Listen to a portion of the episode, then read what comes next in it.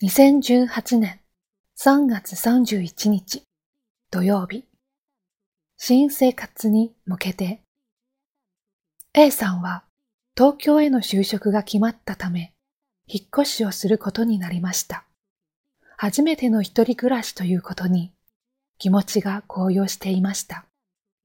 早速準備を始めたものの、引っ越しまで時間があまりありません。段ボールに手当たり次第、洋服や本を詰め込んでいきました。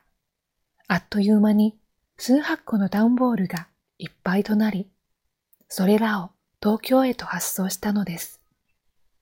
新居に移り、届いた段ボールを開けると、入っているはずの種類が見当たりません。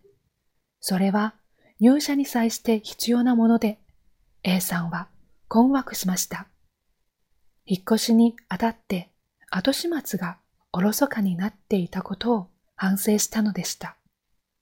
後日、種類は直の母から郵送してもらい、事なきを得ました。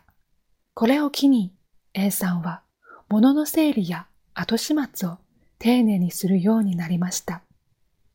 転勤や引っ越しなど、人は違う環境に移るとき、新しい方に意識が向きがちです。まずは、今置かれている場での後始末をきっちりと済ませましょう。その先に新しい生活の充実が待っているはずです。今日の心がけ、きちんとけじめをつけましょう。